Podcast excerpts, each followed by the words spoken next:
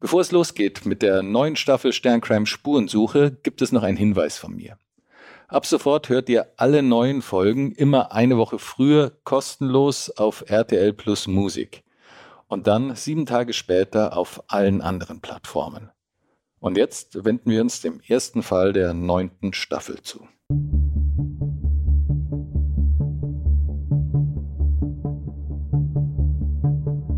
Wie überführt man einen Mörder?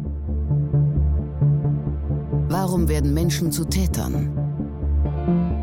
Und welche Abgründe können in jedem von uns stecken? Im Sterncrime-Podcast Spurensuche erzählen Ermittler und Spezialisten über ihre spannendsten Fälle und die Herausforderungen ihres Berufes. Ein Unbekannter lauert einer Frau im Flur eines Hochhauses auf. Sie ruft ihren Freund zu Hilfe und der wird brutal ermordet. Zuerst glauben alle an einen zufälligen Angriff, doch der Eindruck täuscht. Ich bin Bernd Volland von Stern Crime und in dieser Folge von Spurensuche spreche ich mit der Berliner Mordermittlerin Peggy Sponholz. Es geht um ein Verbrechen, bei dem der Mörder zwar schnell überführt wurde, aber seine Beweggründe erst mit der Zeit klar wurden.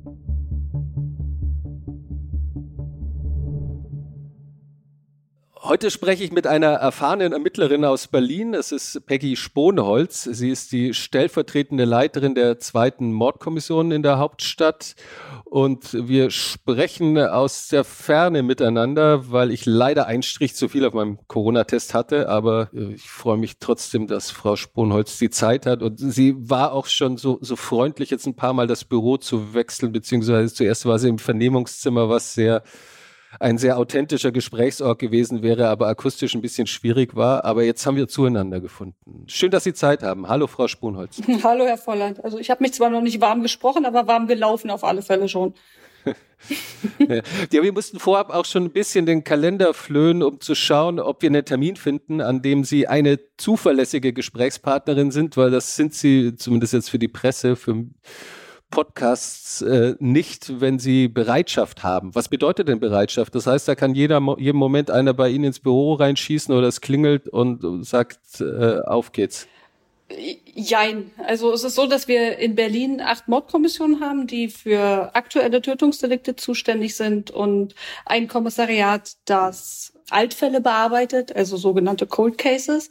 Und von den acht Bereitschaftsmordkommissionen hat immer eine Kommission tatsächlich Bereitschaft. Das heißt, wir haben dann zehn Tage lang ganz normale Bürodienstzeiten, sind von ja, acht Uhr spätestens bis circa 16.30 Uhr ganz normal im Büro und außerhalb der Bürodienstzeiten sind wir telefonisch zu erreichen und ja, eben rufbereit für aktuelle Tötungsdelikte oder andere Straftaten, die in unseren Zuständigkeitsbereich gefallen. Das heißt, Sie haben dann Phasen, in denen Sie einfach dann eben auf, auf Abruf und bei aktuellen Sachen losgehen und andere Phasen wiederum, in denen Sie dann bei den Fällen, die Sie über diese längere Zeit hinweg ermitteln, dann äh, sich äh, an denen arbeiten. Genau, also die Fälle, die wir in der Bereitschaft annehmen, die arbeiten wir ja nicht in diesen zehn Tagen, die wir Bereitschaft haben, zu Ende. Ne? Also da werden die aktuellen Fälle eben angenommen, aber die werden ja weiter bearbeitet bis zur nächsten Bereitschaft und manchmal auch noch weit darüber hinaus, je nachdem, welchen Anspruch der Einzelfall dann an uns stellt. Wie, wie groß ist denn eine Mordkommission in Berlin? Wie viele Leute sind das? Also eine Mordkommission setzt sich zusammen aus der Führung, also dem Kommissariatsleiter oder der Kommissariatsleiterin und der Vertretung. Und dann gibt es sechs bis höchstens acht, derzeit im Schnitt äh, Sachbearbeiter, die für Vernehmungen, Ermittlungen, Telefonüberwachung, die Koordination der Tatortarbeit zuständig sind. Und es hat auch jede Mordkommission eine Schreibkraft, die Vernehmungen protokolliert, beziehungsweise aufgezeichnete Vernehmungen dann verschriftet und im Protokoll gießt. Mhm. Wie häufig müssen Sie denn ausrücken, wenn Sie Bereitschaft haben? Wie viele äh, Tötungsdelikte passieren denn im Jahr in Berlin? Und wie ist so eine normale Woche bei Ihnen? Das kann man gar nicht so fest sagen. Ne? Das ist natürlich äh, fallabhängig und das, es gibt Zeiten, da ist passiert tatsächlich nicht so viel. Es kommt auch mal vor, dass man tatsächlich so eine ganze Bereitschaft ohne Fall durchbringt, obwohl das ausgesprochen selten ist. In Berlin gibt es so im Durchschnitt 100 bis 110, 120 Tötungsdelikte im Jahr. Also da fallen Fälle von Mord und Totschlag drunter, aber auch die Versuchstaten, also wo mhm. die Geschädigten, die Opfer überleben, aber davon ausgegangen wird, dass der Täter zumindest beabsichtigt hat, den Menschen zu töten. Gibt es da denn sowas wie Hochphasen eigentlich bei Ihnen? Also weiß ich nicht, so, so nachts am Wochenende oder dann um bestimmte Feier- oder Partytage herum, wo Sie schon wissen, oh, da, da werden wir aber etwas häufiger aus dem Büro rausrennen müssen? Das kann man in unserem Bereich so fix auch nicht sagen. Klar gibt es Tage, wo man schon das Gefühl hat, naja, da, da brauche ich gar nicht mit zu rechnen, dass das nichts wird. Beispielsweise eine Silvesterbereitschaft. Ne? Mhm. Wenn man Silvesterbereitschaft hat, geht man erstmal davon aus, dass man alarmiert wird, aber es passiert nicht immer. Also mhm. das können wir für unseren Bereich wirklich nicht sagen. Ich glaube, die Kommissariate, die Branddelikte bearbeiten, die können das deutlich sicherer sagen, dass sie beispielsweise Silvester raus müssen. Aber jetzt so für unseren Bereich kann man das nicht an mhm. bestimmten Zeiten festmachen. Gibt es sowas für Sie wie, wie ein Alltagsfall? Nein, also es, es gibt durchaus Fälle, die jetzt nicht vom, vom kriminalistischen Anspruch, den Täter zu finden, so besonders anspruchsvoll sind. Ne? Also häufig ist es bei Tötungsdelikten so, dass der Täter tatsächlich oder die Täterin tatsächlich noch am Ort ist, wenn die Polizei kommt. Ne? Oder es gibt auch Selbstgesteller. Das sind jetzt nicht die Fälle, die einen kriminalistisch so sehr beanspruchen, ne, weil eben der Täter schon bekannt ist. Ja, aber auch, auch da kann ich jetzt nicht sagen, das ist ein Standardfall. Das ist mhm. irgendwie äh, tatsächlich jeder Fall anders, weil wir auch äh, unseren Fokus sehr auf, also nach der Ermittlung des Täters auf die äh, Ermittlung zu den Hintergründen legen und auf die Ermittlung der Täterpersönlichkeit. Und damit ist natürlich jeder Fall ein Stück weit anders. Ja, genau, da wollen wir ja später auch äh, bei diesem Fall äh, noch ein bisschen dazu kommen. Das ist ja auch ein Teil Ihrer Arbeit, der oft unterschätzt wird. Ne? Beim Tatort hört es immer dann auf, wenn der Täter überführt ist, aber bei Ihnen ist das oft, glaube ich, der größte Teil der Arbeit. Ne? Meistens, genau. Ja, der Fall, über den wir heute reden, ist, äh, das äh, liegt in der Natur des, des Podcasts, dass wir uns dafür interessieren, eben dann doch ja kein, kein alltäglicher Fall. Der trug sich in einem durchaus bekannten Berliner Hochhaus zu, dem Excelsior Hochhaus. Wie kam der Fall damals zu Ihnen? Wie haben Sie damals erfahren, was los ist? Also bei dem Fall im Excelsior Haus war sofort klar, dass es ein Fall für die Mordkommission ist. Das ist nicht immer gleich klar. Ne? In dem Fall war es so. Das passierte ja unter der Woche. Das war an einem Wochentag am Vormittag, so dass wir sowieso alle im Büro waren und gearbeitet haben. Und als unser Chef dann alarmiert wurde, sind wir nur für ein kurzes Briefing zusammengekommen und sind dann auch alle gemeinsam zum Tatort gefahren. Also das ist, bei uns ist das so, dass, oder das ist grundsätzlich so, dass wenn Notrufe bei der Polizei eingehen, dass dann in der Regel erstmal ein Funkwagen zum Tatort geschickt wird und die verschaffen sich dann dort erstmal einen Überblick, was denn überhaupt passiert ist, ob überhaupt was passiert ist, ob es ein echter Notruf ist. Und beheben gefährliche Situationen sozusagen. Also es sind auch Kollegen, vor denen ich den höchsten Respekt habe. So im Gegensatz zu uns kommen die zum Ort und stolpern nicht selten in chaotische und gefährliche Situationen, die sie dann bewältigen müssen. Ne? Mhm. In dem Fall war es ja so, dass sie über den Notruf schon erfahren haben, dass da jemand mit einem Messer angegriffen wird. Also wussten von vornherein, dass das eine gefährliche Situation für sie werden würde. Mhm. Dann ist es so, wenn der Funkwagen am Ort ist und sich die Straftat bestätigt oder auch wenn vorher schon viele Alarmierungen eingegangen sind, dann wird häufig auch gleich der Dauerdienst der Kriminalpolizei mit hinzugerufen, also die kriminalpolizeiliche Sofortbearbeitung. Die fahren dann auch raus, ähm, verschaffen sich einen Überblick, befragen erste Zeugen, notieren Telefonnummern und versuchen schon alles soweit zu koordinieren. Und durch die Sofortbearbeitung beziehungsweise durch den Lagedienst wird dann die bereitschaftshabende Mordkommission in Kenntnis gesetzt und alarmiert. Das heißt, bei den Delikten, wo, wo man, also, also vor allem Versuchsdelikten, wo man dann nicht klar ist, ist es jetzt was für die Mordkommission oder nicht, schauen die Kollegen dann vom Dauerdienst erstmal darauf und sagen, okay, nee, das ist Tötungsdelikt, da muss die Mordkommission ran. Genau, also der, der Dauerdienst ist in unseren Fällen immer zuerst mhm. draußen. Also es kommt im Grunde nicht vor, dass wir vom Funkwagen direkt ja, ja. alarmiert werden. Ne? Also äh, Dauerdienste, die sind, wie das Wort schon sagt, dauerhaft im Dienst, ne? die haben Schichtdienst und die fahren dann auch raus, um sich einen Überblick zu verschaffen und die rufen uns dann an. es gibt durchaus auch Fälle, wo der Dauerdienst sagt, es ist ein Tötungsdelikt oder es könnte ein Tötungsdelikt sein und die rufen dann bei der bereitschaftshabenden K-Leitung an, schildern den Sachverhalt und da wird dann entschieden, ist das jetzt wirklich was für uns oder wird entschieden, ich komme mal raus oder ich schicke dir ein Tatortteam, die mal gucken, ob das tatsächlich was für uns ist. Das war in dem Fall aber nicht so. Da war von vornherein klar, dass wir da alle rausfahren würden. Und äh, was ist genau vorgefallen? Sie sagten schon, dass die Polizei alarmiert wurde, während die Tat noch im Gange war. Wir werden ja durch die Kollegen vom Dauerdienst eingewiesen. Ja, und die haben uns erzählt, dass sie, also was sie bis dahin in Erfahrung gebracht hatten, das ist ja dann unser Stand, wenn wir alarmiert werden. Und demnach ist es wohl so gewesen, dass die Katja die Nacht mit ihrem Freund äh, zu Hause verbracht hat. Und am nächsten Morgen musste ihr Freund zur Arbeit und sie hat ihn begleitet zum Fahrstuhl, damit er äh, nach unten fährt. Man hat sich am Fahrstuhl noch mit einem Küsschen verabschiedet. Und dann wollte die Katja zurück in ihre Wohnung. Und auf dem Rückweg in ihre Wohnung hat sie aus dem Augenwinkel eine männliche Person in einer Nische stehen sehen und ging dann zu ihrer Wohnungstür zurück, merkte dann, dass die Person ihr hinterher lief. Sie lief dann schneller wohl, lief in ihre Wohnung, knallte die Tür zu und schaute dann von innen durch den Spion und sah dann wohl ein Mann, ich glaube, sie sagte schnaubend bei ihr vor der Tür stehen und rief dann die Polizei, um zu sagen, dass da eben äh, jemand bei ihr vor der Tür ist, von dem sie sich bedroht fühlt. Den Mann kannte sie nicht also, oder er kannte sie nicht. So sagte sie, genau. Also ließ auch überhaupt nichts darauf schließen, dass sie den kannte. Ne? Sie sagte nur, es wäre ein äh, Verrückter, der bei ihr vor der Tür steht und die Polizei solle schnell kommen.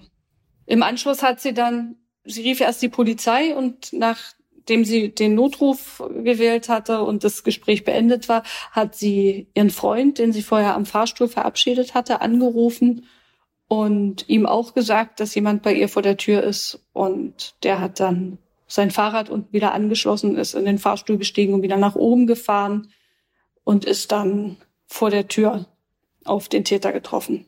Hat ihn auch angesprochen, wohl sinngemäß, hey, was soll das? Was willst du von meiner Freundin? Und darauf ist der Täter dann mit einem Messer auf ihn losgegangen und hat ihn, ja, bestialisch getötet. Also tatsächlich wirklich unglaublich oft auf ihn eingestochen und ihn dort im Hausflur getötet. Das heißt, er, er konnte dann auch eben gar nicht mehr gerettet werden oder war schon tot, als die Polizei eintraf? Ja, also war, wurde natürlich, das ist immer so äh, bei solchen Delikten, wenn jemand sagt, dass jemand mit einem Messer angegriffen wird, also es ist so, dass die Katja dann, als sie das beobachtet hat, sie hat dann auch die Tür aufgemacht, hat rausgeguckt mhm. und hat gesehen, dass der Täter auf ihren Freund einsticht, hat dann wieder die Polizei gerufen und gesagt, der sticht meinen Freund ab, der tötet meinen Freund und deshalb wusste man zu dem Zeitpunkt auch schon, dass, dass es da eben einen Messerangriff gab. Da wird auch immer gleich ein Rettungswagen mit entsandt. Aber als wir hinkamen, waren die Rettungskräfte schon nicht mehr vor Ort. Also es war klar, dass ihm da nicht mehr zu helfen sein wird. Und den Täter, den konnte man auch nicht, nicht fassen.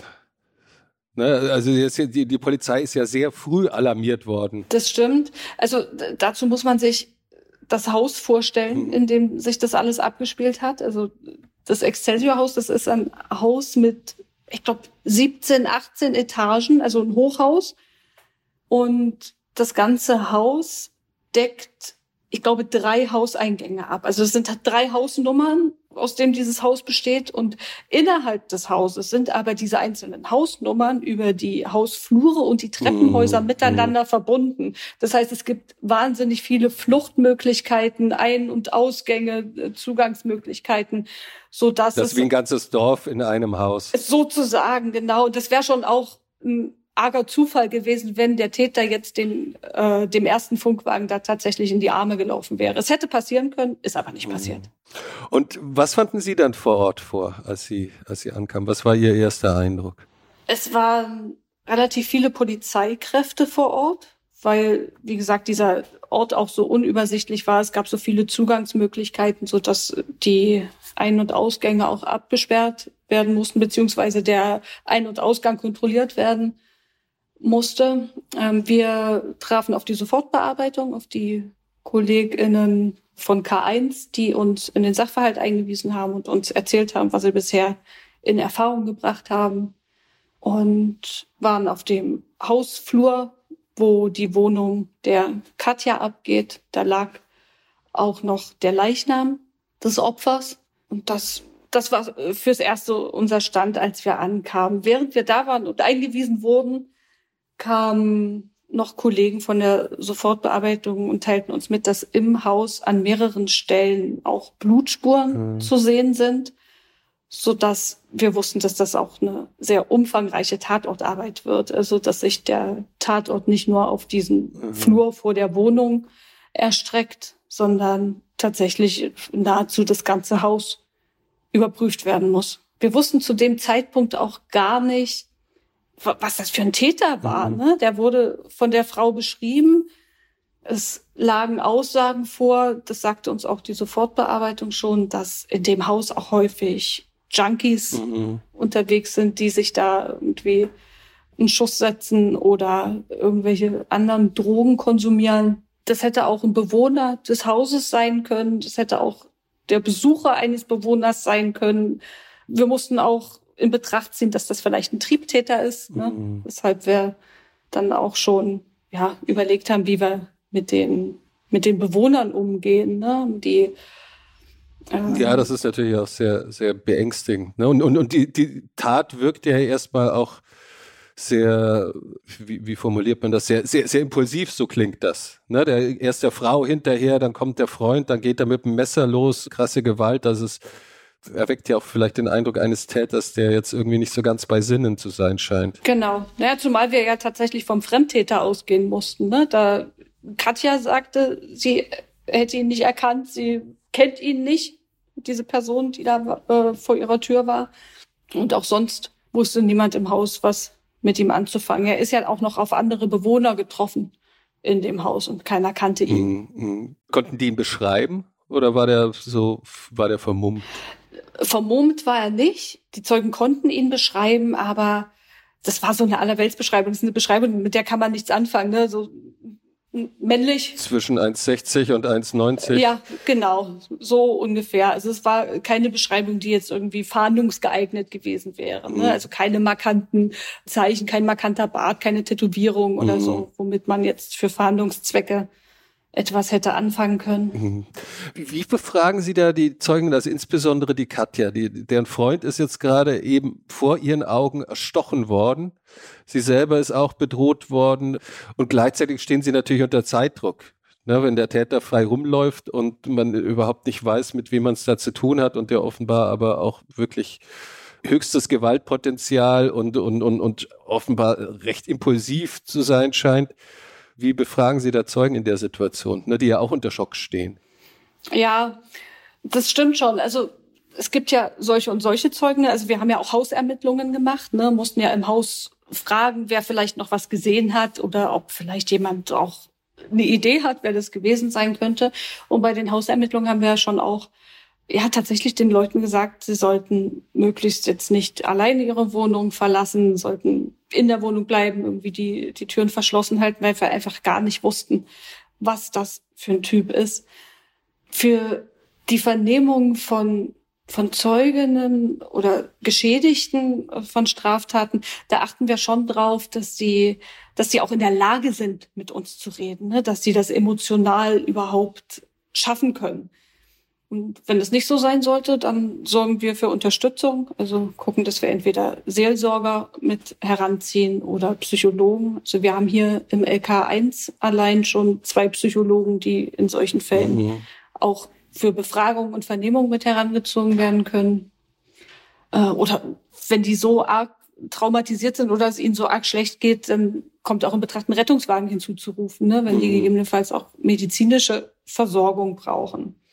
Erfahrungsgemäß ist es aber oft so, dass die Befragung und Vernehmung dieser Menschen, also gerade der direkten Tatzeugen oder der Geschädigten, ausgesprochen gut funktioniert.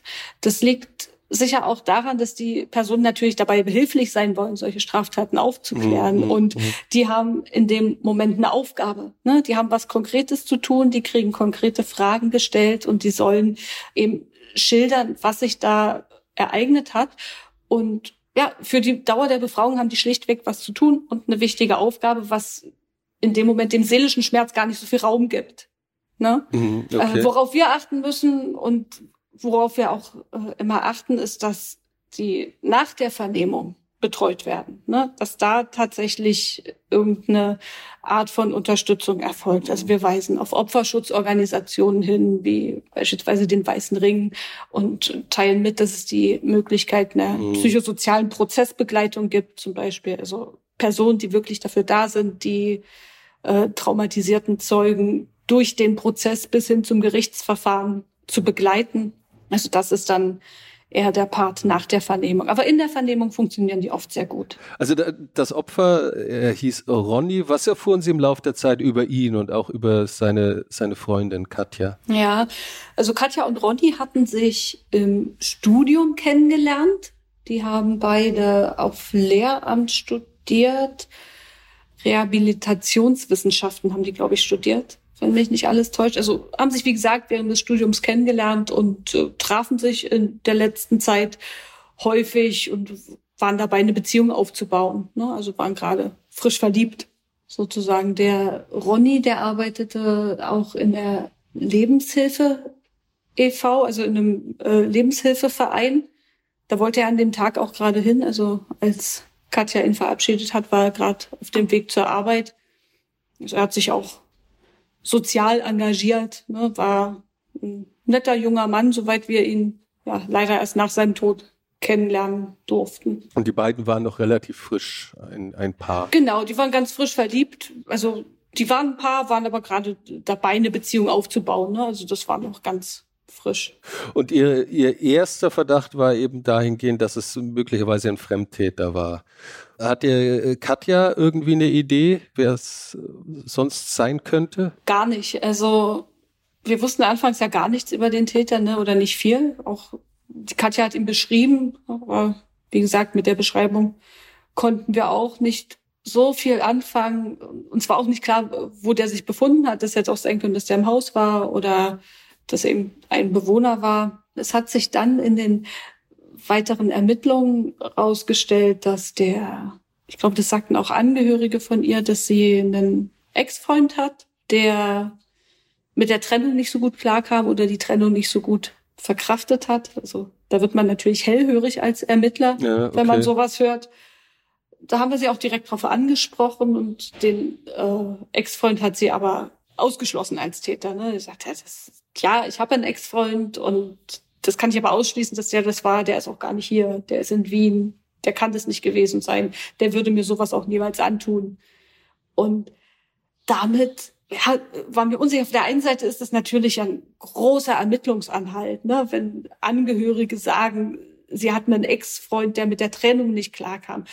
Auf der anderen Seite dachten wir, sie hat die Person ja direkt gesehen. Die stand bei ihr vor mhm. der Tür. Also schien uns auch recht unwahrscheinlich, dass sie die Person nicht erkennt, wenn es doch ihr mhm. Ex-Freund war. Deshalb standen wir zu dem Zeitpunkt eigentlich immer noch am Anfang.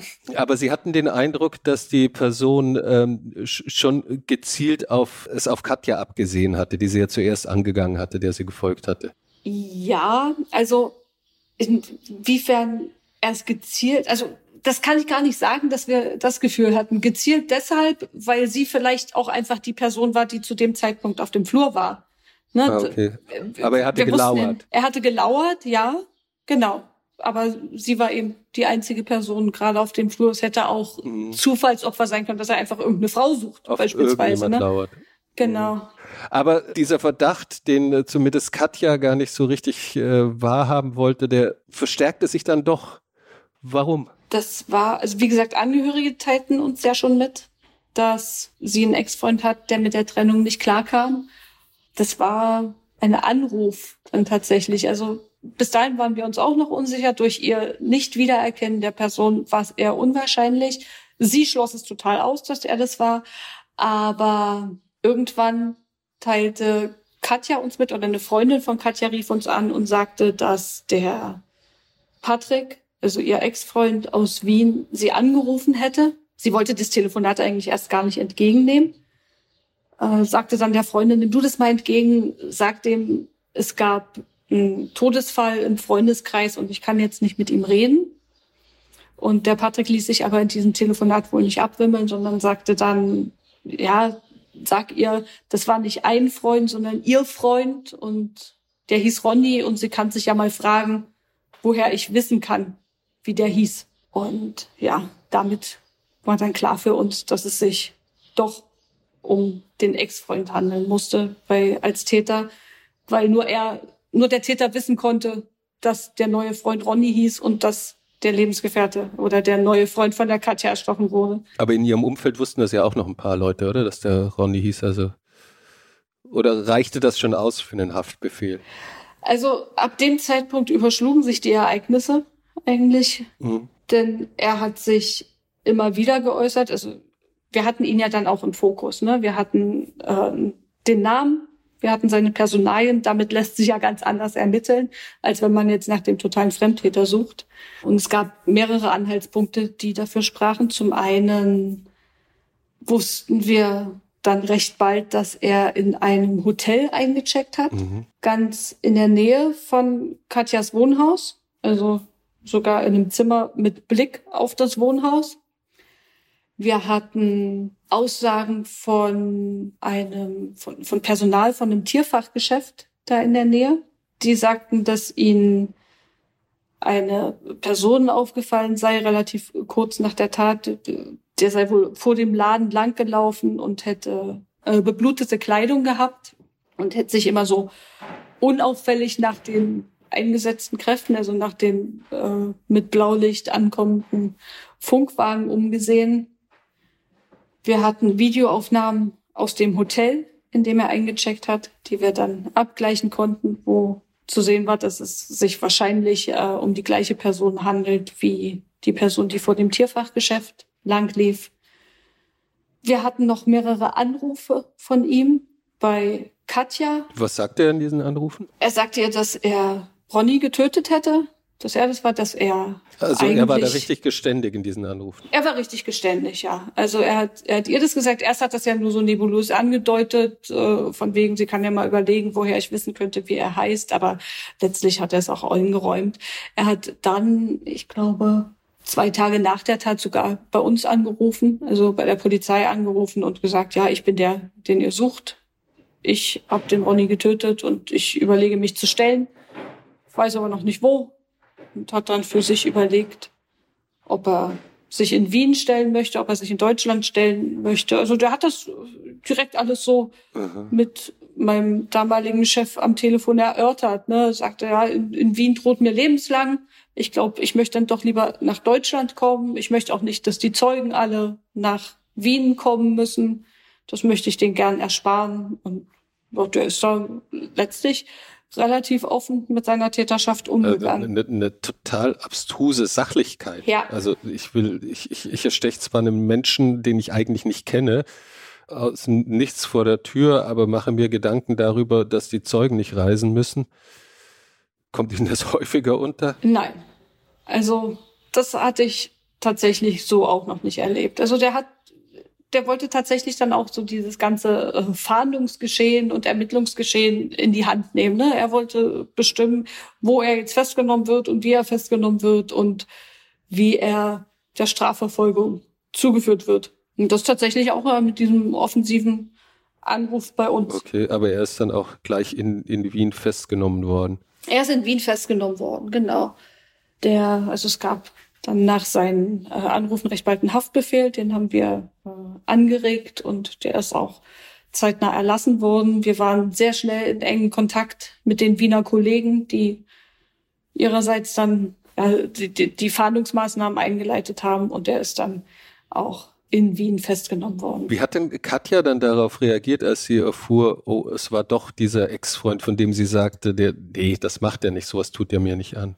So sehr sie es vorher ausgeschlossen hatte, so sicher war sie sich dann, dass er es war. Also nach den Telefonaten mit ihm sagte sie in der nächsten Vernehmung dann auch, ja, der Patrick äh, war das, da besteht kein Zweifel dran. Patrick ist der Täter. Also sie hat das jetzt nicht mehr in Zweifel gezogen. Sie war weiterhin überrascht davon, weil sie sagte, der, das hätte sie sich niemals vorstellen können. Der war nie gewalttätig ihr gegenüber. Der hat ihr nie irgendwelche schlimmen Sachen zu ihrem Nachteil angedroht oder so. Also sie hätte es für sich vorher ausgeschlossen, aber mit seinem Geständnis war die Täterschaft für sie auch sicher. Wie hat sie denn die Beziehung ansonsten geschildert?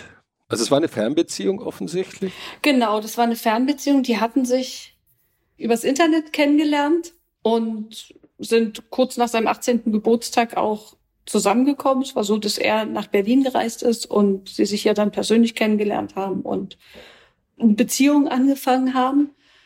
Aus seiner Sicht, weil auf die Beziehung, zu der Beziehung hat er sich tatsächlich ein Stück weit geäußert, äh, sagt er, dass er eigentlich plante 2012 dann nach Berlin zu ziehen. Man wollte sich dann hier eine, ein gemeinsames Leben aufbauen, aber die Beziehung war zu keinem Zeitpunkt stabil genug, als dass man jetzt wirklich Zusammenziehen, dass beide ein Zusammenziehen ernsthaft in Betracht gezogen hätten, so dass das ja schlichtweg nicht dazu kam. Also meistens war es so, dass der Patrick die Katja hier in Berlin besucht hat und dann hat man eben Zeit miteinander verbracht hier. Ich glaube, zuletzt war er im April des Jahres in Berlin für mehrere Tage und hat eine Zeit miteinander verbracht. Und irgendwann, so circa anderthalb Monate vor der Tat, hat Katja sich dann aber endgültig von ihm getrennt. Also sie sagte schon, hat schon öfter angedeutet, dass sie mit der Beziehung nicht zufrieden ist, sie das so nicht fortführen möchte und im Juni soll es dann ein langes Telefonat gegeben haben, in dem sie ihm dann eindeutig mitgeteilt hat, dass sie die Beziehung nicht fortsetzen möchte und dass sie sich von ihm trennen will. Und Katja sagte aber aus, dass es eigentlich gar keine Bedrohung gegeben hätte, dass der da gar nicht ähm, irgendwie jetzt aggressiv reagiert hätte. Genau, also er wollte die Trennung nicht wahrhaben. Ne? Er hat immer wieder Kontakt zu ihr aufgenommen. Er hat sie immer wieder angerufen, hat ihr viele Nachrichten geschrieben. Das ließ sich für uns auch über die Verbindungsdaten nachvollziehen, dass es wirklich sehr viele Kontaktaufnahmen von ihm gab. Das Einzige, was er mal zu ihr gesagt haben soll, ist, dass er sich äh, am nächsten Tag vor den Zug werfen will. Also es war aber auch so, dass er oft nach Berlin kam, einfach um mit ihr zu sprechen, mhm. um sie zur Rede zu stellen. Also er hat sich dann in den Flieger gesetzt, ist hierher geflogen, ist zu ihr gegangen, um mit ihr zu reden. Und sie hat ihn dann bei den letzten Malen tatsächlich nicht mal mehr in die Wohnung gelassen, weil sie einfach keinen Kontakt mehr wollte. Sie mhm. wollte diese Beziehung nicht mehr. Sie wollte die schlichtweg beenden und er hat es nicht akzeptiert. Und dann sagte sie ihm auch mehrfach, er soll sie jetzt in Ruhe lassen, sonst würde sie ihn endgültig verlieren. Er soll keinen Kontakt mehr aufnehmen. Dann ist er war morgens sieben Uhr bei ihr vor der Tür und sagte, ich will mit dir reden. Sagte, nein, ich möchte nicht mit dir reden, geh wieder. Sagte, dann komme ich heute Nachmittag wieder. Und dann kam er am Nachmittag wieder, sagte wieder, nein, ich möchte nicht mit dir reden, geh bitte. Mhm. Und dann ist er wohl gegangen an dem Tag und hat ihr dann äh, gesagt, dass er sich jetzt vor den Zug schmeißen will. Also damit hat er ihr gedroht. Ne? Er hat ihr nicht gedroht, mhm. ihr was anzutun, aber er hat ihr gedroht, sich selbst was anzutun, wenn sie ihn nicht zurücknimmt. Das bedeutet, er hat aber auch einen enorm hohen Aufwand äh, dann betrieben. Ne? Dann äh, von als, als Student hat er auch nicht viel Geld dann offenbar von von Wien nach Berlin zu fliegen, nur um nochmal zu versuchen, ob ein Gespräch möglich ist. Schien ja dann doch sehr sehr geklammert zu haben und, ja. sich sehr sehr engagiert zu haben, um das äh, positiv zu formulieren, was sich im Nachhinein verbietet. Eigentlich. Ja, also wenn man das unbedingt positiv formulieren will, das ist ja oft der Fehler in solchen mhm. Geschichten, ne, dass man das, dass man das Schlechte eigentlich zum Positiven umkehrt. Ne? Aber ja, er hat einen sehr hohen Aufwand betrieben, um sie letztlich zurückzugewinnen oder um das zu versuchen. Obwohl sie ihren Schilderungen nach zumindest recht eindeutig war. Aber er hat sich dann die Halbsätze rausgepickt, die ihm noch Hoffnung machten, wie lass mich in Ruhe, sonst verlierst du mich ganz daraus schloss er dann wahrscheinlich, okay, noch habe ich sie nicht ganz verloren. Mhm.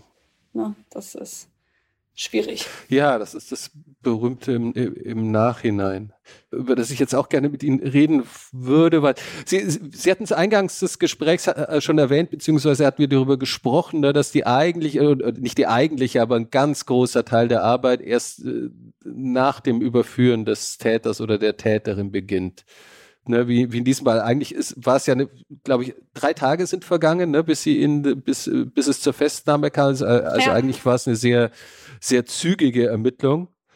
Aber danach stellen sich ja noch andere Fragen. Warum müssen Sie danach noch so viel, so, so intensiv weiter ermitteln, was man ja im Tatort nicht so oft sieht? wenn der Täter bereits überführt wurde. Ja, genau. Das ist die Krux, das ist der Film. Ein Film wäre ja auch sterbenslangweilig, wenn man danach das noch alles äh, mitnehmen würde. Da hört ja die Spannung auf, wenn der Täter ermittelt ist. Das ist bei uns nicht ganz so. Bei Tötungsdelikten handelt es sich ja um die Straftaten in Deutschland und ich glaube weltweit, die die höchste Strafandrohung für Tatverdächtige bedeutet. Also Mördern droht in Deutschland eine lebenslange Freiheitsstrafe.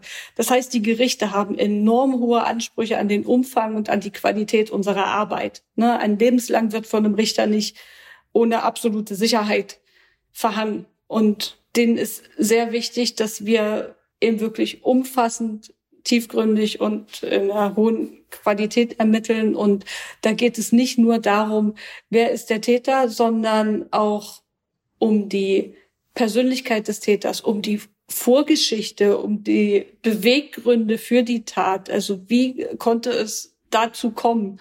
Das spielt schon auch eine enorme Rolle dabei. Und das alles fängt aber erst an, wenn der Name des Täters bekannt ist. Mhm. Denn vorher kann ich diese Ermittlung nicht tätigen. Also ein besonderes Augenmerk wird dann eben auf den Nachweis etwaiger Mordmerkmale gelegt. Ne? Also das ist ja der Unterschied zwischen Mord und Totschlag. Also der Totschläger ist derjenige, der einen Menschen tötet, ohne Mörder zu sein. Und der Mörder ist derjenige, der einen Menschen tötet und dabei aber noch ganz bestimmte Merkmale erfüllt, die oft einfach im Täter liegen, ne? die oft mhm. sehr subjektiv sind. Also Mordmerkmale sind beispielsweise die Mordlust. Das ist sehr subjektiv. Das mhm. kann man nur in, in engem Rahmen objektiv festhalten, ob eine Mordlust vorlag. Ähm, Befriedigung des Geschlechtstriebs wäre ein Mordmerkmal, Habgier, Heimtücke, Grausamkeit, gemeingefährliche Mittel, das ist, glaube ich, noch das objektivste mhm. Mordmerkmal. Also, also gemeingefährliches Mittel wäre, wenn der mit einer Maschinenpistole wild um sich geschossen hätte oder eine, eine Bombe gelegt ja, hätte. Bombe. Die Bombe ist das klassische gemeingefährliche Mittel, würde ich sagen. Autos spielen auch manchmal eine Rolle in dem Zusammenhang. Ne? Also alles, wo man nicht, wo man keinen wirklichen Einfluss mehr darauf hat, welchen Schaden man eigentlich anrichtet. Und dann gibt's noch die Ermöglichung oder Verdeckung einer Straftat und dann gibt's noch die niedrigen Beweggründe. Und das ist, glaube ich, das Merkmal, wo wir hier am ehesten drinstecken das ist ja auch eine Eigenheit des äh, deutschen Strafrechts, die, die, immer mal wieder unter Kritik steht und wo immer mal wieder gesagt wird, wir reformieren jetzt diesen Paragraphen, um es dann doch nicht so ganz zu tun. Ne, das ist eben, wie Sie, wie, wie Sie sagen, dass es subjektive Kriterien ja. sind und, und, und zwar subjektiv im Sinne von, dass es eigentlich dann nur der Täter, also die, die Motivlage in, insbesondere, dass er da der Täter die Hoheit darauf hat. Wie finden Sie Zugang dazu? Ich meine, Sie müssen in den Kopf des Mannes, in diesem Fall, die, die, dieses Mannes reinkommen. Wie, wie gelingt Ihnen das? Also früher, man muss es tatsächlich so sagen, dass es früher ein wichtiges Instrument war, die Beschuldigtenvernehmung. Das ist heute leider relativ selten, dass es dazu kommt. Ansonsten haben wir aber die Möglichkeit, noch Zeugenvernehmungen zu machen. Also die, die, diese Menschen leben ja in einem Umfeld, die haben ja mit anderen Menschen zu tun. Das heißt, uns können auch andere Menschen äh, Informationen über den Täter oder die Täterin geben. Und sowas muss dann eben tatsächlich in, äh, durch Ermittlungen objektiviert werden, also durch Zeugenaussagen oder manchmal tatsächlich eben auch beschuldigten Aussagen. Also ich mhm. glaube, Vernehmungen sind da wirklich ein, eines der wichtigsten Instrumente, um sowas rauszufinden. Und da ist es wichtig, gut zuhören zu können tatsächlich in Vernehmungen und an den richtigen Stellen ins Detail zu gehen, ne, auch detaillierte Nachfragen zu stellen.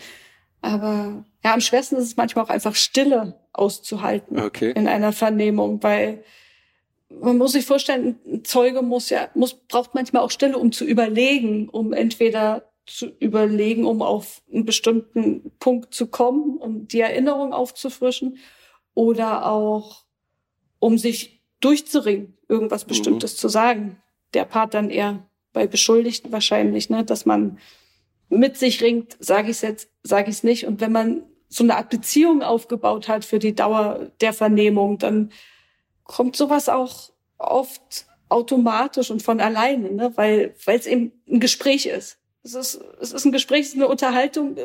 kann man sagen, eigentlich wie wir sie jetzt gerade führen. Ne? Irgendwann vergisst man das Setting darum und führt einfach nur ein Gespräch miteinander. Und wenn dann ein Beschuldigter sich vielleicht auch gut aufgehoben fühlt in der Vernehmung, dann sagt er eben Sachen, die ihn, die uns auch in seinen Kopf reingucken lassen, ein Stück weit. Mhm. Also gerade dieses Zuhören ist was, das haben Beschuldigte oft in ihrem Leben gar nicht so erlebt, okay. dass ihnen mal jemand zuhört. Ja, das ist schon, kann schon auch eine, eine schöne und befreiende Erfahrung sein für Beschuldigten. Also ich habe zum Beispiel mal einen Tatverdächtigen, jetzt würde ich kurz abschweifen zum äh, ganz anderen Fall.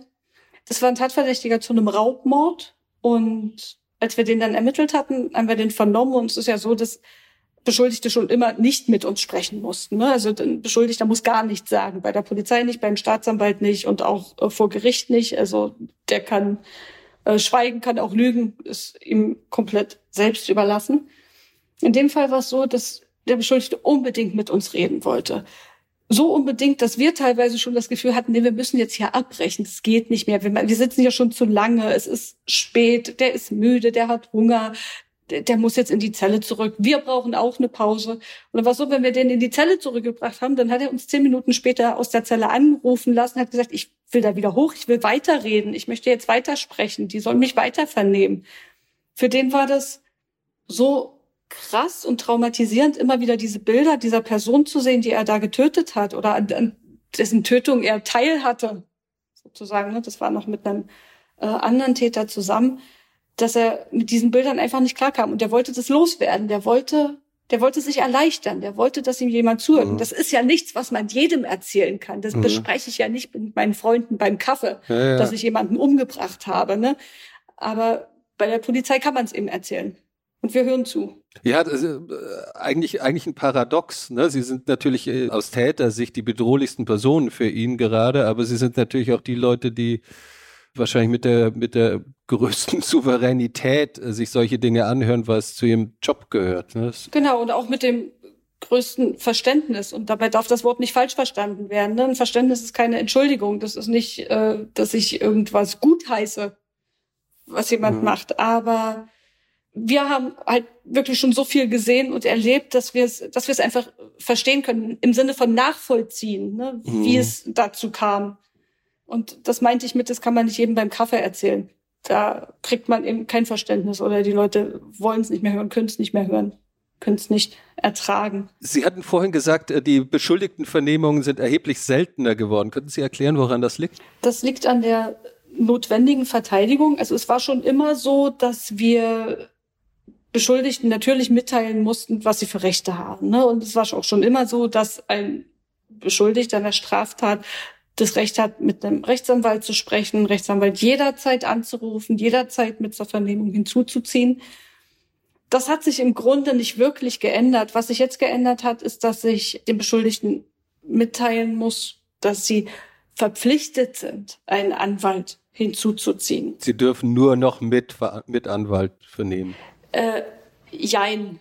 Grundsätzlich, wenn der Beschuldigte jetzt sagt, ich möchte jetzt hier aber reden und uns ganz klar sagt, ich habe das verstanden, ich habe verstanden, dass ich vor Gericht verteidigt werden muss und dass ich einen Rechtsanwalt brauche, aber ich möchte jetzt hier reden, naja, dann, dann werden wir die natürlich nicht ihrer eigenen Entscheidung berauben. Ne? Also, aber es, es muss wirklich sehr, sehr, sehr eindeutig sein, dass ein Beschuldigter sagt, ich möchte mit meinem Anwalt jetzt nichts zu tun haben, ich will jetzt ohne Anwalt hier mit Ihnen reden. Nur dann dürfen wir weitere Fragen stellen und dürfen weiter mit den Beschuldigten ins Gespräch kommen. Ansonsten verbietet sich das. Und was auch noch hinzugekommen ist, dass die, früher war es so, wenn Tatverdächtige festgenommen wurden, dass die erstmal zu uns zur Polizei kamen, wir eine Beschuldigtenvernehmung gemacht haben, ihnen rechtliches Gehör gewährt haben. So nennt man das, weil das, das wird immer so als Falle verstanden, so eine Beschuldigtenvernehmung. Aber das hat ja, das heißt nicht umsonst rechtliches Gehör. Ne? Der, der Beschuldigte hat ja damit auch die Chance, sich, also Stellung zu nehmen zu dem, was da passiert ist. Der Beschuldigte hat die Chance, entlastende Beweiserhebung zu beantragen. Ne? Also uns Sachen zu sagen, die ihn vielleicht entlasten. Und das war früher so, dass nach einer Verhaftung die Leute bei uns rechtliches Gehör bekommen haben. Und das verbietet sich heute bei einem Haftbefehl. Heute ist es so, dass die direkt zum Gericht müssen und direkt zur Verkündung des Haftbefehls müssen und nicht den Umweg über die Polizei machen können. Die bekommen auch hier vor Gericht rechtliches Gehör, aber nicht in diesem zeitlichen mhm. Rahmen. Ne? Also wir nehmen uns da Stunden für Zeit und bei einer Verkündung des Haftbefehls, ja, äh, darf er was für sagen, aber an sich ist das nicht das Setting, wo man das Gefühl hat, ich möchte mich jetzt hier öffnen. Und was, was äh, schilderte dann äh, der Täter, Patrick, in der Vernehmung mit Ihnen? In der Vernehmung hat er gar nicht viel geschildert. Also das sagt er eigentlich sinngemäß immer nur, ihr wisst doch, was passiert ist. Oder Sie wissen doch, was passiert ist, das brauche ich doch jetzt gar nicht weiter auszuführen und das möchte ich auch nicht. Also er wollte sich ohne seinen Anwalt nicht zu, zum Tatgeschehen selbst äußern. Wozu er sich geäußert hat, war die Beziehung zur Katja. Okay. Eben, dass sie zusammen waren, seit er 18 war und dass das seine große Liebe war und er ja, mit ihr sein Leben verbringen wollte. Und er erzählte uns auch in der Vernehmung, dass er sie an dem Tag gesehen hat, sie ihn aber nicht gesehen hat. So, was darauf abstellte, dass sie ihn zwar gesehen, aber nicht erkannt hat, was er ja auch so wollte. Aber wie gesagt, zur Tat an sich hat er eigentlich nur darauf abgestellt, dass wir schon alles wüssten und dass er sich dazu, wenn überhaupt, nur mit seinem Anwalt und später vielleicht im Gerichtsverfahren äußern will. Mhm. Aber Sie, Sie wussten eben noch nicht alles. Sie wussten nicht, ob er vorhatte, Katja zu, zu töten oder was auch immer er da wollte. Das wussten wir nicht, genau. Das, also das hat er uns nicht erzählt. Da kam dann der Punkt, dass man eben dieses objektive Ermittlungsergebnis und die anderen äh, Ergebnisse, die aus Zeugenvernehmung, die man erlangt, dass man das alles zusammenführen muss. Ne? Das war ja so, dass der, der hatte einen Tag vor der Tat das Messer gekauft in Wien. Mhm. Einen Tag vorher. Der ist nach Berlin gereist, hat hier in einem Hotel eingecheckt und ging dann mit diesem Messer und einer Tasche mit Basecap und Brille zu der Wohnung von der Katja, also in das Wohnhaus. Dazu muss man wissen, der trug normalerweise kein Basecap. Der trug diese Brille normalerweise nicht. Es war zwar seine Brille, aber der hatte die sonst nie auf. Der hatte sich auch andere Kleidung gekauft, als für ihn typisch war. Da haben wir dann später bei ihm in seinem WG-Zimmer auch noch Kassenbons für gefunden. Das hat er relativ kurz vorher gekauft. So, und dann ist er jetzt so angezogen, also verkleidet, kann man eigentlich fast sagen, zu der äh, Katja gefahren. Dann gab es dieses Ereignis. Also ich glaube ihm sogar, dass der, der musste nicht damit rechnen, dass die Katja den Ronny wieder hochholt. Das, das war jetzt äh, tatsächlich nicht klar für ihn. Fakt ist aber, dass der ein Kampfmesser am Tag vorher gekauft hat und mit diesem Kampfmesser im Gepäck verkleidet zu der Katja gefahren ist. Also er wollte ihr, das hat er auch in einem dieser Telefonate gesagt, er wollte nicht, dass sie ihn gleich erkennt. Er wollte, dass sie ihn für einen Boten hält und ihm deshalb erstmal die Tür aufmacht. Und jetzt, ja, er hat, die, er hat den Ronny getötet.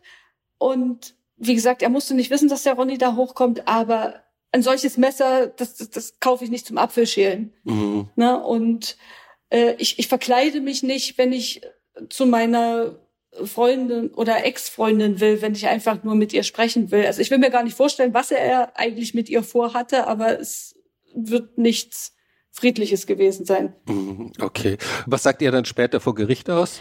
Also vor Gericht sagte er, dass er eigentlich nur mit Katja reden wollte, dass er deshalb nach Berlin gereist sei. Mir persönlich erschließt sich nicht, wozu man beim Reden ein Kampfmesser braucht, aber das war die Schilderung, die er vor Gericht brachte. Er sagte, dass, dass sich die, dass die Tat sozusagen äh, zum Latte des Ronny im Affekt geschehen sei. Okay. Und äh, nahmen die Richter es ihm ab? Nein. Also das, da spricht das Urteil äh, klare Worte. Ne? Er wurde ja zu einer lebenslangen Freiheitsstrafe wegen Mordes verurteilt und damit ist eigentlich ausgeschlossen, dass das eine Tat aus einem reinen Affekt war aus Sicht des Gerichts. Wie häufig haben Sie diese Taten, die aus Eifersucht geschehen? Also es ist ein relativ gängiges Motiv für Tötungsdelikte, mhm. sage ich mal. Das kommt schon regelmäßig vor. Also oft sind es die, oft sind Opfer dann die diejenigen, die die Beziehung zuvor beendet haben. Ne? Und ja, manchmal tatsächlich auch beide. Das kommt auch vor, dass die verlassenen Personen dann sowohl die Person, die sie verlassen hat, als auch den äh, Nebenbuhler oder die Nebenbuhlerin töten. Die vermeintliche Nebenbuhlerin. Ne? Also das ist, mhm. ja, ist ja schlichtweg einfach eine neue Beziehung gewesen, wenn man so will. Aber auch das kommt vor. Ja. Es ist ja auch ein großes, großes gesellschaftliches Thema, also dass sich häufig dann ja auch ein sehr, sehr großer Teil bei diesen Eifersuchtstrennungs, äh, wie auch immer man sie nennen möchte, Taten oder dass ähm, in diesen Fällen äh, die, die Opfer größtenteils dann doch Frauen sind. Ja. Es, es wird deshalb ja auch dann häufiger so die Einführung eines eigenen äh, Straftatbestands des Femizids gefordert. Wie, wie stehen Sie als Frau und Mordermittlerin dazu? Ich denke, dass die gesetzlichen Regelungen grundsätzlich ausreichend sind, also die bestehenden gesetzlichen Regelungen. Äh, sie müssten nur konsequent angewandt und umgesetzt werden, nach meiner Meinung. Also bei Femiziden spielen hierzulande ja diese Trennungstötungen die größte Rolle, wie auch hier in dem Fall.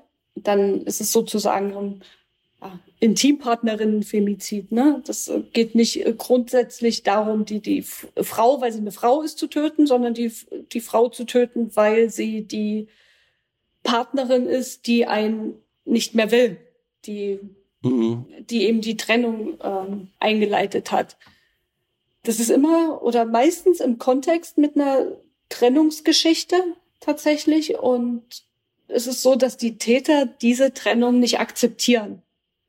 So nach dem Motto, wenn ich dich nicht haben kann, dann kann ich keiner haben. Also so eine Art Besitzanspruch der Frau gegenüber äh, laut werden lassen äh, durch die Tat. Und das ist genau der Punkt, wo es häufig strittig ist. Also bei den, bei den niederen Beweggründen die ich vorhin schon nannte, ne, mhm. ne, die Mordmerkmal sind, ist es so, dass die nach allgemeiner sittlicher Wertung auf tiefster Stufe stehen und deshalb besonders verwerflich und verachtenswert sind. Und gerade diese, diese Wertung wird manchmal unterschiedlich vorgenommen. Also ein niedriger Beweggrund wird von den Gerichten häufig abgelehnt, wenn es etwas ist, was man mit normalen Menschenverstand nachvollziehen kann. Ne? So nach Was emotional nachfühlbar ist, quasi. Genau, also so, so normale Gefühlsregungen wie Wut, Verärgerung, Hass, Eifersucht. Ne? Das sind so Gefühlszustände, die jedermann bekannt sind und die menschlich grundsätzlich nachvollziehbar sind. Und in solchen Fällen geht die Rechtsprechung per se nicht von einem niedrigen Beweggrund aus. Und hier finde ich aber, müsste die Einschätzung ein bisschen früher anfangen, nämlich mit der Trennung, ne? dass diese Trennung nicht akzeptiert wird. Und das ist so ein, so ein Punkt, der, der in die, die, diesen Besitzanspruch äh, laut werden lässt. Und der äh, geht meiner Meinung nach nicht. Und ich glaube, es, es bräuchte einfach wirklich nur ein Umdenken, ja, im gesellschaftlichen Sinne, ne, was denn jetzt ein niedriger Beweggrund ist. Und dass es durchaus ein niedriger mhm. Beweggrund ist, wenn ich als verschmähter Partner nicht akzeptiere, dass mein Partner oder meine Partnerin mich nicht mehr möchte. Hm, dass das äh, Objekt meiner Liebe jetzt eben nicht nur ein Objekt ist, das äh, verfügbar und sich äh, sein muss und sich nicht entziehen darf. Ganz genau. Also das, es kann nicht sein, dass jemandem zugute gehalten wird, dass er jemanden tötet oder eine, eben eine Tat begeht, bloß weil ihm weggenommen wird, was er eigentlich behalten wollte. Das, das ist einfach ein Ungleichverhältnis zwischen Grund für die Tat und Tat. Wo sehen Sie politische, gesellschaftliche Lösungsansätze für dieses Problem? Also ja nicht nur des Femizids, sondern, sondern der in Anführungszeichen milderen Variante von, von, von häuslicher Gewalt in, in Trennungssituationen. Mhm. Also gerade wenn es jetzt darum geht, ob wir einen neuen Paragraphen Femizid einführen müssten, finde ich, wäre wär das irgendwie zu spät angesetzt. Ne? Wenn wir jetzt sagen, wir, wir bestrafen jetzt die Tötung der Frau härter. Also wenn ich jetzt das Finale des Ganzen sozusagen härter bestrafe. Also ich finde, da müsste man früher ansetzen, dass tatsächlich die Wegweisungen konsequenter umgesetzt werden, beziehungsweise Verstöße gegen die Wegweisung. Ne? Also wenn der Täter, also der Verlassene, eine Wegweisung erhalten hat, also ihm mitgeteilt wurde, so du, gerichtlich äh, mitgeteilt wird, so, du darfst dich jetzt nicht mehr als 200 Meter äh, der Frau näher und er macht es trotzdem, dass da eben konsequenter gehandelt wird und das äh, konsequenter geahndet und bestraft wird. Ich glaube, wenn wir hier ein abschreckenderes Moment erreichen könnten, könnten wir, dann könnten wir diese Femizide verhindern, ne? Und müssten sie nicht härter bestrafen. Aber insgesamt, glaube ich, muss auch äh, einfach von der an der Einstellung einiges geändert werden. Ne? Aber das ist natürlich sehr schwer. Da spielen kulturelle Aspekte oft eine Rolle. Das ist, glaube ich, ein recht langer Prozess. Mhm. Ja, zugegebenermaßen eine sehr große Frage. Sie hatten vorher schon, äh, schon drüber gesprochen, äh, dass äh, Katja erstmal das Ganze nicht als so bedrohlich empfunden hm. hatte bis es dann eben zu der Tat kam. Und, und das ist ja auch eine Perspektive, die Sie, glaube ich, häufig haben. Also wenn Sie sich mit den Taten, nicht nur den Taten, sondern mit den Beziehungen befassen, dann äh, ist Ihnen natürlich sehr klar, dass die Beziehung und die Trennungsphase ja eben durchaus gefährlich war. Aber was würden Sie äh, Frauen raten, die in einer, in einer Situation wie Katja sind? Also ab wann merkt man, das wird bedrohlich, das ist nicht nur jetzt äh, eine schwierige Trennung oder er klammert halt noch ein bisschen, sondern es wird bedrohlich. Also ich würde bei, bei Trennungen grundsätzlich, und da muss man jetzt gar nicht äh, davon ausgehen, dass das dramatisch wird, aber wenn sich jetzt einer äh, dazu entschließt, eine Beziehung nicht fortzusetzen und tatsächlich zu sagen, ich, ich trenne mich jetzt von dir, ich möchte mein Leben jetzt nicht mehr mit dir teilen, dann würde ich persönlich immer zu einem konsequenten und auch totalen Kontaktabbruch raten. Ne? Gerade wenn das keine einvernehmliche Trennung ist, gibt's ja auch, dass man einfach sagt, hey, wir passen nicht mehr zusammen, mhm. lass uns mal getrennte Wege gehen. Ne? Da spricht gar nichts dagegen, wenn man dann noch mhm. befreundet ist. Aber wenn jetzt einer sich trennt und der andere mit der Trennung nicht einverstanden ist, macht es aus meiner Sicht überhaupt keinen Sinn, dann noch Kontakt zu halten. Weil, was will man denn erreichen? Man tut ja dem Menschen dann nur weiter weh. Ne? Man, man, man ist weiter da und, und sagt, hey, ich, ich bin für dich da, ich tröste dich, aber man ist doch der komplett falsche Ansprechpartner dafür. Also es kann doch keine Frau, die oder auch kein Mann, es kann kein Mensch sich von einem Partner trennen und denjenigen dann aber über diese Trennung hinweg trösten. Das, das geht nicht. Also mhm.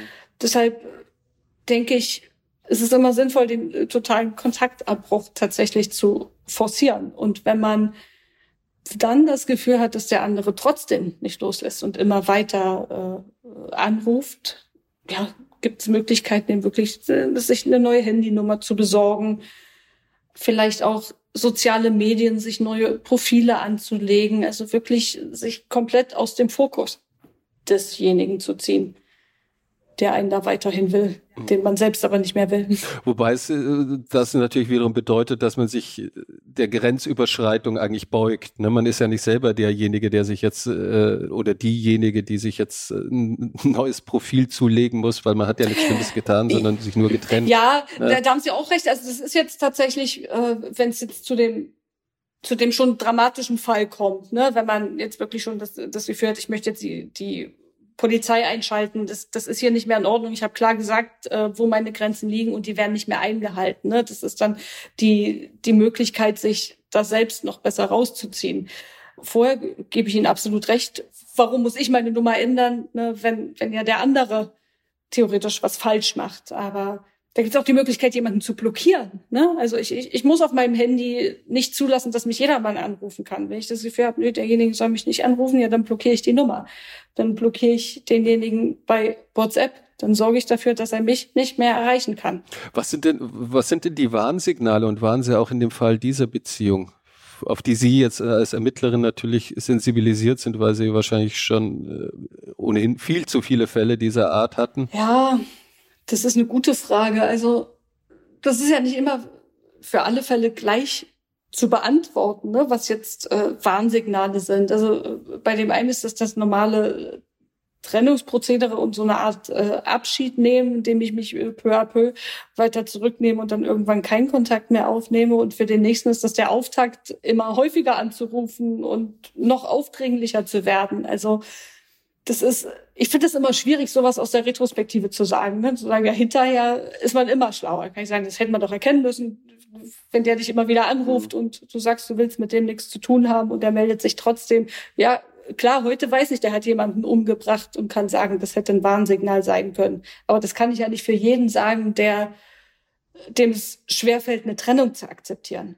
Ich denke, dass muss jeder für sich entscheiden, wo die eigenen Grenzen liegen. Und es ist wichtig, die eigenen Grenzen auch aufzuzeigen und dem Gegenüber deutlich zu machen und konsequent zu sein, mhm. dann eben auch. Ne? Und das soll überhaupt nicht als Vorwurf verstanden werden, auch nicht äh, äh der Katja gegenüber. Ne?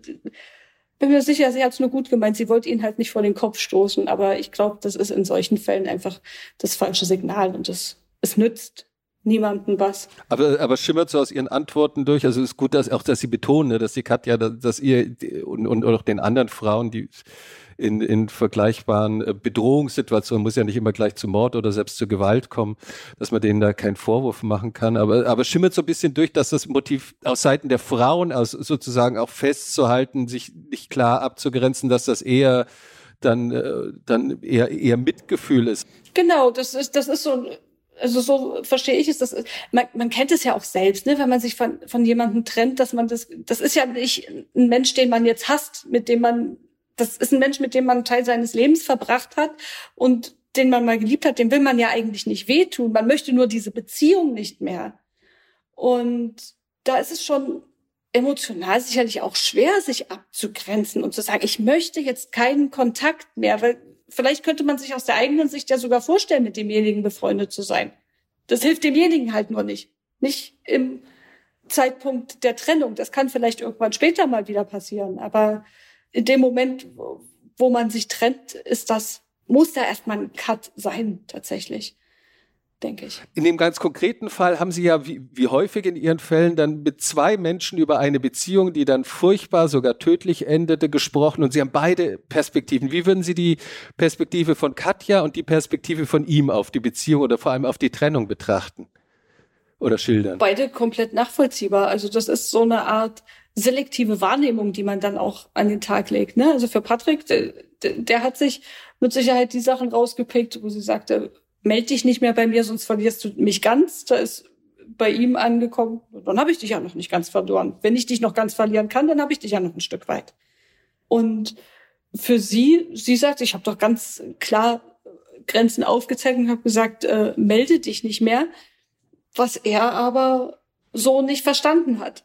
Also das man, man kann, das ist immer das Lustige bei, bei uns als, ähm, als Ermittlern, dass man tatsächlich beide Seiten hört, beide Versionen hört und ja auch von beiden Seiten jeweils noch die, die Angehörigen und das Umfeld mitbekommt, ne?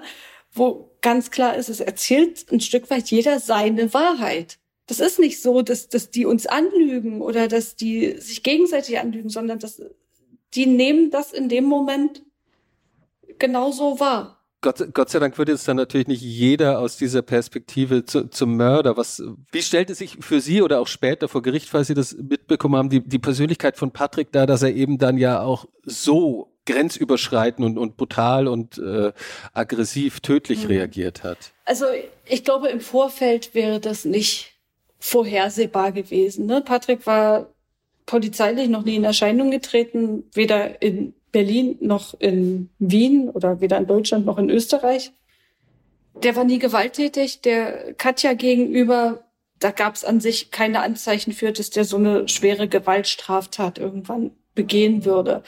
Vom Charaktertyp her ist das, was wir über ihn rausgefunden haben, allerdings durchaus passend, dass er diese, diese krasse Ehrverletzung empfindet. Ne? Also er war ein Typ, der hat Jura studiert und hat sich selbst aber und seine Leistung so ein Stück weit auch überschätzt. Ne? Also der war der Meinung, der würde irgendwann eine Mega-Kanzlei aufmachen und äh, würde ein Staranwalt werden, was sich jetzt an seinen Leistungen so erstmal nicht abgezeichnet hat in der Uni. Also es war jetzt für einen Außenstehenden nicht unbedingt zu erkennen.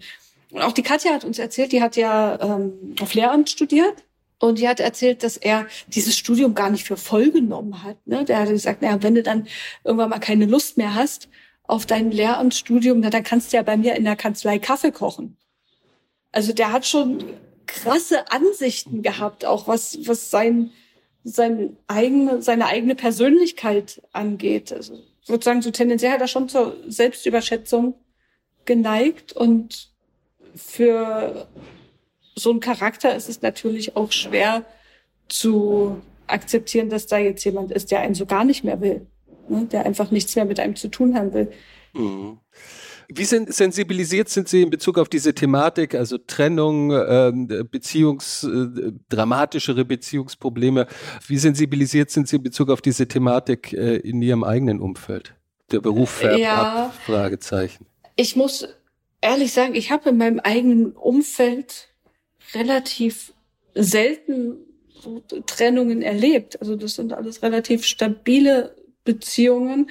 Das ist dann eher so im weiterem Umfeld, wo ich das sehe. Und da muss ich aber ehrlich sagen, das ist äh, so, das sind zwei unterschiedliche Welten für mich, Dienst und Privat. Also in, in meinem Privaten habe ich das jetzt so noch nicht erlebt. Ich glaube, ich wäre schon sensibler als andere wahrscheinlich, wenn es irgendwelche äh, krassen Ausschweifungen jetzt gäbe oder wenn jemand wirklich äh, über den Willen des anderen hinweg immer wieder versucht, Kontakt aufzunehmen oder so, da würde ich schon auch äh, was zu sagen, würde auch beraten, so und würde sagen, Mensch, brich mal den Kontakt komplett ab. Aber ich kenne das ehrlich gesagt so nicht. Ich habe das in meinem Umfeld so noch nicht erlebt, dass jemand sich getrennt hat und vom anderen die Trennung aber so nicht akzeptiert wurde.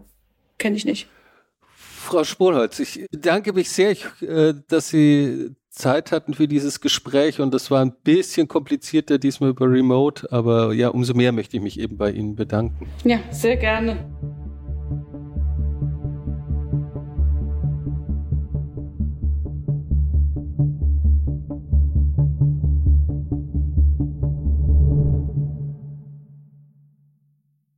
Dieser Podcast ist eine Produktion der Audio Alliance.